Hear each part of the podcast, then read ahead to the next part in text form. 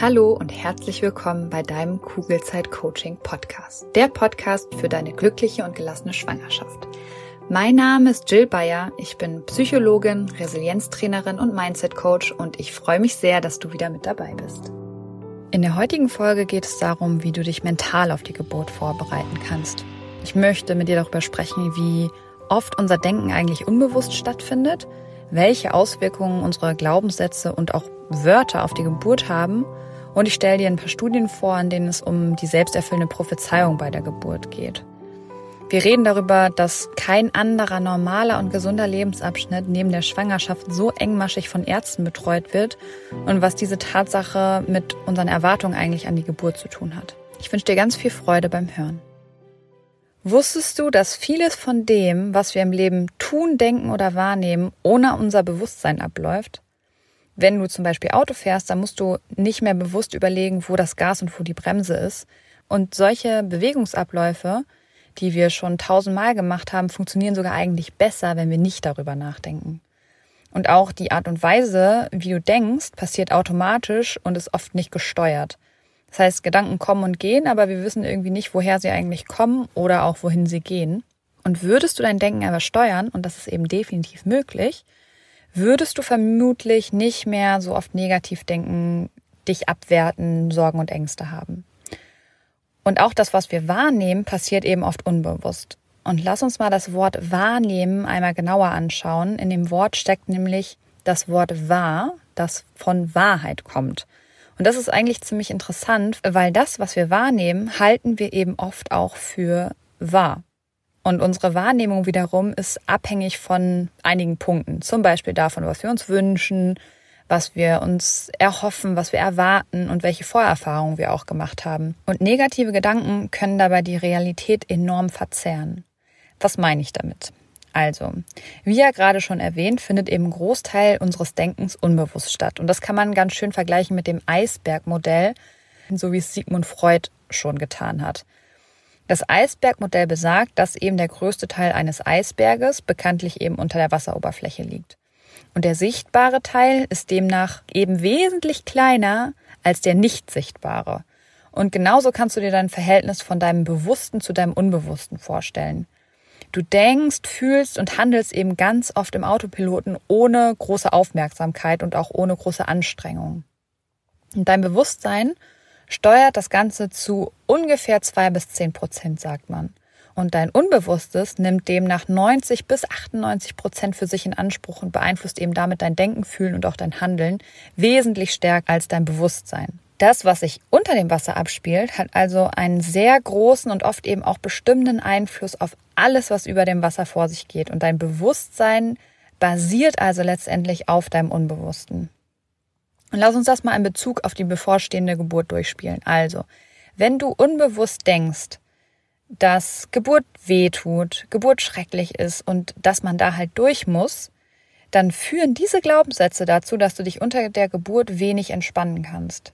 Aber wie soll das eben auch funktionieren, wenn du dir im Vorfeld schon Wochen, Monate oder sogar Jahre vorher damit beschäftigt hast, was du unter der Geburt eigentlich nicht möchtest? Dazu kommt dann eben noch, dass wir in der Schwangerschaft so engmaschig wie in keiner anderen Lebensphase durch Ärzte betreut werden, außer eben wir sind krank. Und dann ist es ja auch irgendwie kein Wunder, dass die Angst dadurch unbewusst immer lauter wird. Und eigentlich auch schon von klein auf da ist, weil selbst Filme suggerieren, ähm, dass Geburt etwas ist, was nicht schön ist. Oder sehr schmerzhaft, sagen wir es so. Und kein Baby in Deutschland kommt ohne die ständige Überwachung von Laborwerten, CTGs, Ultraschallbildern etc. auf die Welt. Und für die meisten Schwangeren ist es ganz klar, dass sie ins Krankenhaus gehen, um zu gebären. Wenn wir uns aber zum Beispiel unser Nachbarland Holland angucken, da ist es im Vergleich ganz anders. Für viele Niederländer kommt nämlich der Kreissaal, also in einem Krankenhaus ein Kind zu gebären, nur im Notfall in Frage. Und diese komplette pränatale Vorsorge, wie wir es bei Gynäkologen machen, liegt in Holland komplett bei den Hebammen. Und Gynäkologen sieht man als Schwangere eben nur, wenn irgendwas nicht normal ist.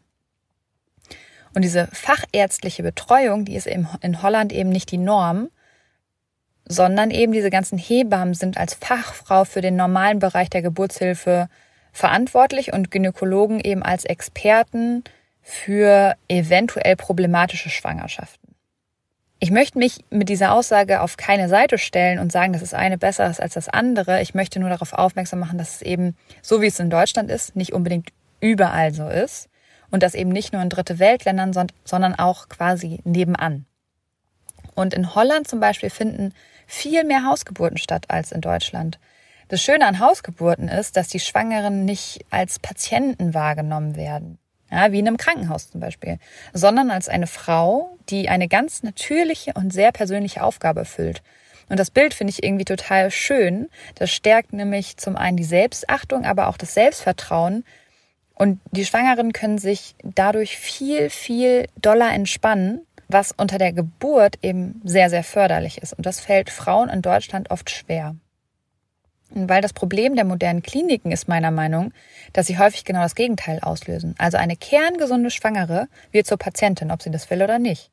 Und die Sicherheit in diesen Krankenhäusern, die in Situationen, wo ein Eingriff wirklich notwendig ist, da sind die unglaublich wichtig. Für die Frauen, die allerdings keinen Eingriff brauchen, ist ähm, diese, diese Sicherheit, diese Unterstützung von Krankenhäusern oft fehl am Platz.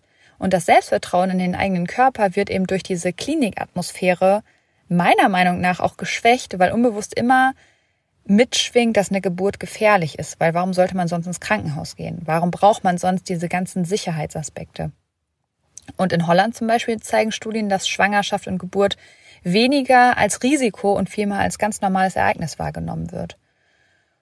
Und um das zu verdeutlichen, habe ich dir mal eine Studie mitgebracht, in der Frauen aus Holland und den USA vor und dann auch nach der Geburt befragt wurden, wie sie sich die Geburt eigentlich vorstellen. Und die Niederländerinnen haben zwar erwartet, dass sie Venenschmerzen haben, die sie aber wahrscheinlich auch ohne Schmerzmittel ertragen können, während die US-Amerikanerinnen von fürchterlichen Schmerzen ausgegangen sind, die ohne Schmerzlinderung wahrscheinlich gar nicht zu überstehen sind. Und bei den Befragungen nach der Geburt hat sich dann gezeigt, dass beide Gruppen in ihren Annahmen eigentlich bestätigt worden sind. Also die Holländerinnen haben es größtenteils auch ohne Schmerzmittel ertragen und die Amerikanerinnen haben halt Schmerzmittel bekommen, weil sie es sonst nicht anders hätten aushalten können. Jetzt kommt ein bisschen Werbung. Hallo, du Liebe, bist du gerade schwanger? Dann sind dir Sorgen vermutlich nicht allzu fremd, oder?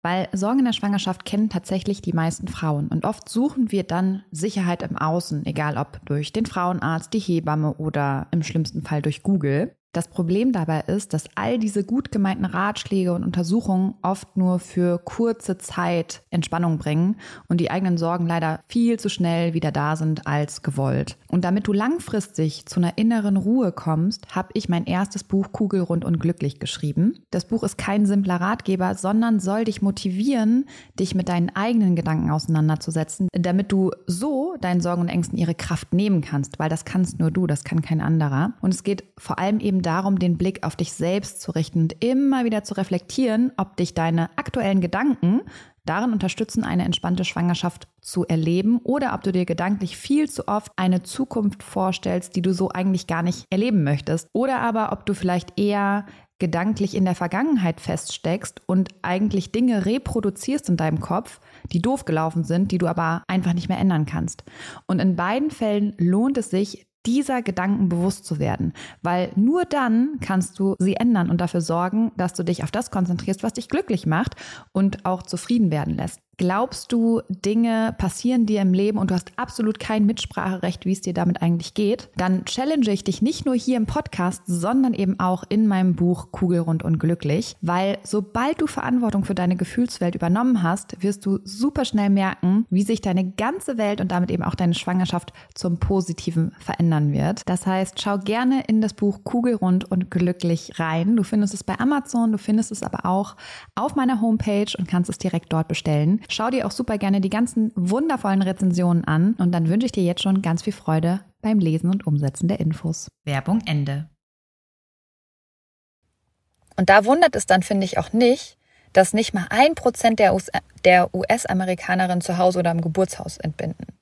Und diese Studie zeigt, finde ich, ganz gut, wie kraftvoll oder ja, zeigt die Macht eigentlich der selbsterfüllenden Prophezeiung. Und wieso ist das jetzt für dich so wichtig? Also, wenn du unbewusst auch davon ausgehst, dass Geburt was Schwieriges ist, dann kannst du dich bewusst dazu entschließen, manchmal auch zu denken, dass es vielleicht auch was Schönes sein kann. Damit entwickelst du dann mit der Zeit ein neues Mindset und dadurch sickert diese positive Einstellung mit der Zeit in dein Unbewusstes. Und dort findest du zum Beispiel auch deine Instinkte, die ganz genau wissen, wie, wie Geburt funktioniert. Weil genauso wie dein Körper weiß, wie er das Baby in dir heranwachsen lassen kann, 40 Wochen lang, weiß er nämlich auch, wie die Geburt abzulaufen hat. Das Problem ist halt, dass oft unser Kopf dem Körper im Weg steht und dadurch Stresshormone fördert, anstatt eben loszulassen und dafür zu sorgen, dass du dich entspannst. Denn nur wenn alles gut durchblutet ist, läuft alles genauso ab, wie die Natur das eigentlich geplant hat. Und das Tolle ist, dass du eben was dafür tun kannst und nicht abwarten musst, bis die Geburt endlich vorbei ist. Denn Geburt ist wirklich etwas Großartiges, Magisches und unbeschreiblich Schönes. Mach dir also unter anderem öfters bewusst schöne Gedanken über die Geburt. Und je mehr, desto besser. Und darüber hinaus kannst du noch mehr tun, nämlich genau darauf zu achten, was du eigentlich im Alltag für Wörter benutzt. Denn äh, wie du über die Schwangerschaft und auch die Geburt denkst, beeinflusst eben stark deine Gefühle und dadurch eben auch wiederum dein Handeln.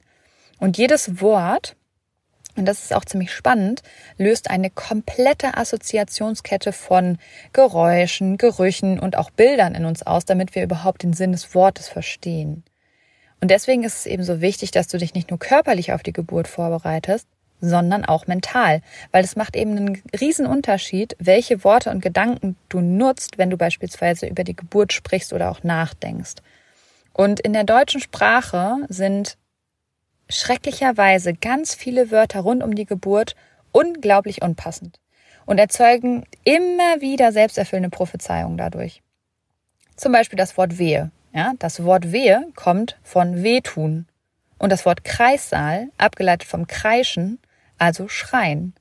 Oder das Wort Austreibungsphase, da muss ich, glaube ich, gar nichts zu sagen. Und diese Worte, die lösen bestimmte Assoziationen aus und leider eben keine positiven. Das heißt, es ist auch kein Wunder, dass so viele Frauen Angst vor der Geburt haben. Und weil Worte so viel uns auslösen, kann es dir eben schon vor und vor allem auch während der Geburt helfen, wenn du beispielsweise nicht unbedingt von Schmerzen sprichst. Natürlich ist eine Geburt Arbeit für den Körper, aber es macht halt einen Unterschied, ob du von Schmerzen sprichst oder beispielsweise von einem sehr starken Dehnungsgefühl. Bei Schmerzen sind wir nämlich darauf gepolt, von ihnen wegzugehen. Also der erste Impuls bei einer heißen Herdplatte zum Beispiel ist es, die Hand wegzuziehen. Und wenn du also unter der Geburt eigentlich vor jeder Wehe fliehen möchtest, kann das Ganze anstrengend und sehr lang werden.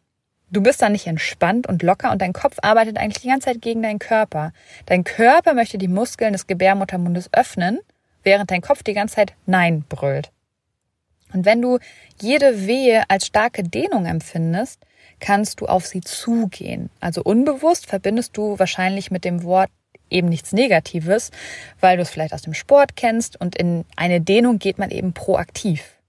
Und so kannst du mit ein bisschen Übung es eigentlich schaffen, die starke Körperempfindung für dich als positiv zu werten und den Grund für dieses Gefühl in den Vordergrund zu stellen, weil dein Körper bringt dadurch schließlich ein Kind zur Welt. Und auch das Wort Wehe, ja, würde ich an deiner Stelle einfach ersetzen. Ich habe in meiner Schwangerschaft immer von Wellen gesprochen, weil die Kontraktionen wirklich wellenförmig kommen, weil sie bauen sich langsam auf, erreichen dann irgendwann ihren Höhepunkt und ebben dann auch langsam wieder ab. Also wie so eine Welle. Und oft erzeugen die Gedanken an eine Welle ein Gefühl von Freiheit und irgendwie Urlaubsstimmung. Und diese Vorstellung hat bei mir eher Neugierde geweckt, als dass sie mir Angst gemacht hat. Welche Worte nutzt du noch, die eigentlich falsche Vorstellungen in Bezug auf die Geburt oder auch auf die komplette Schwangerschaft vermitteln. Das würde mich wirklich mal interessieren.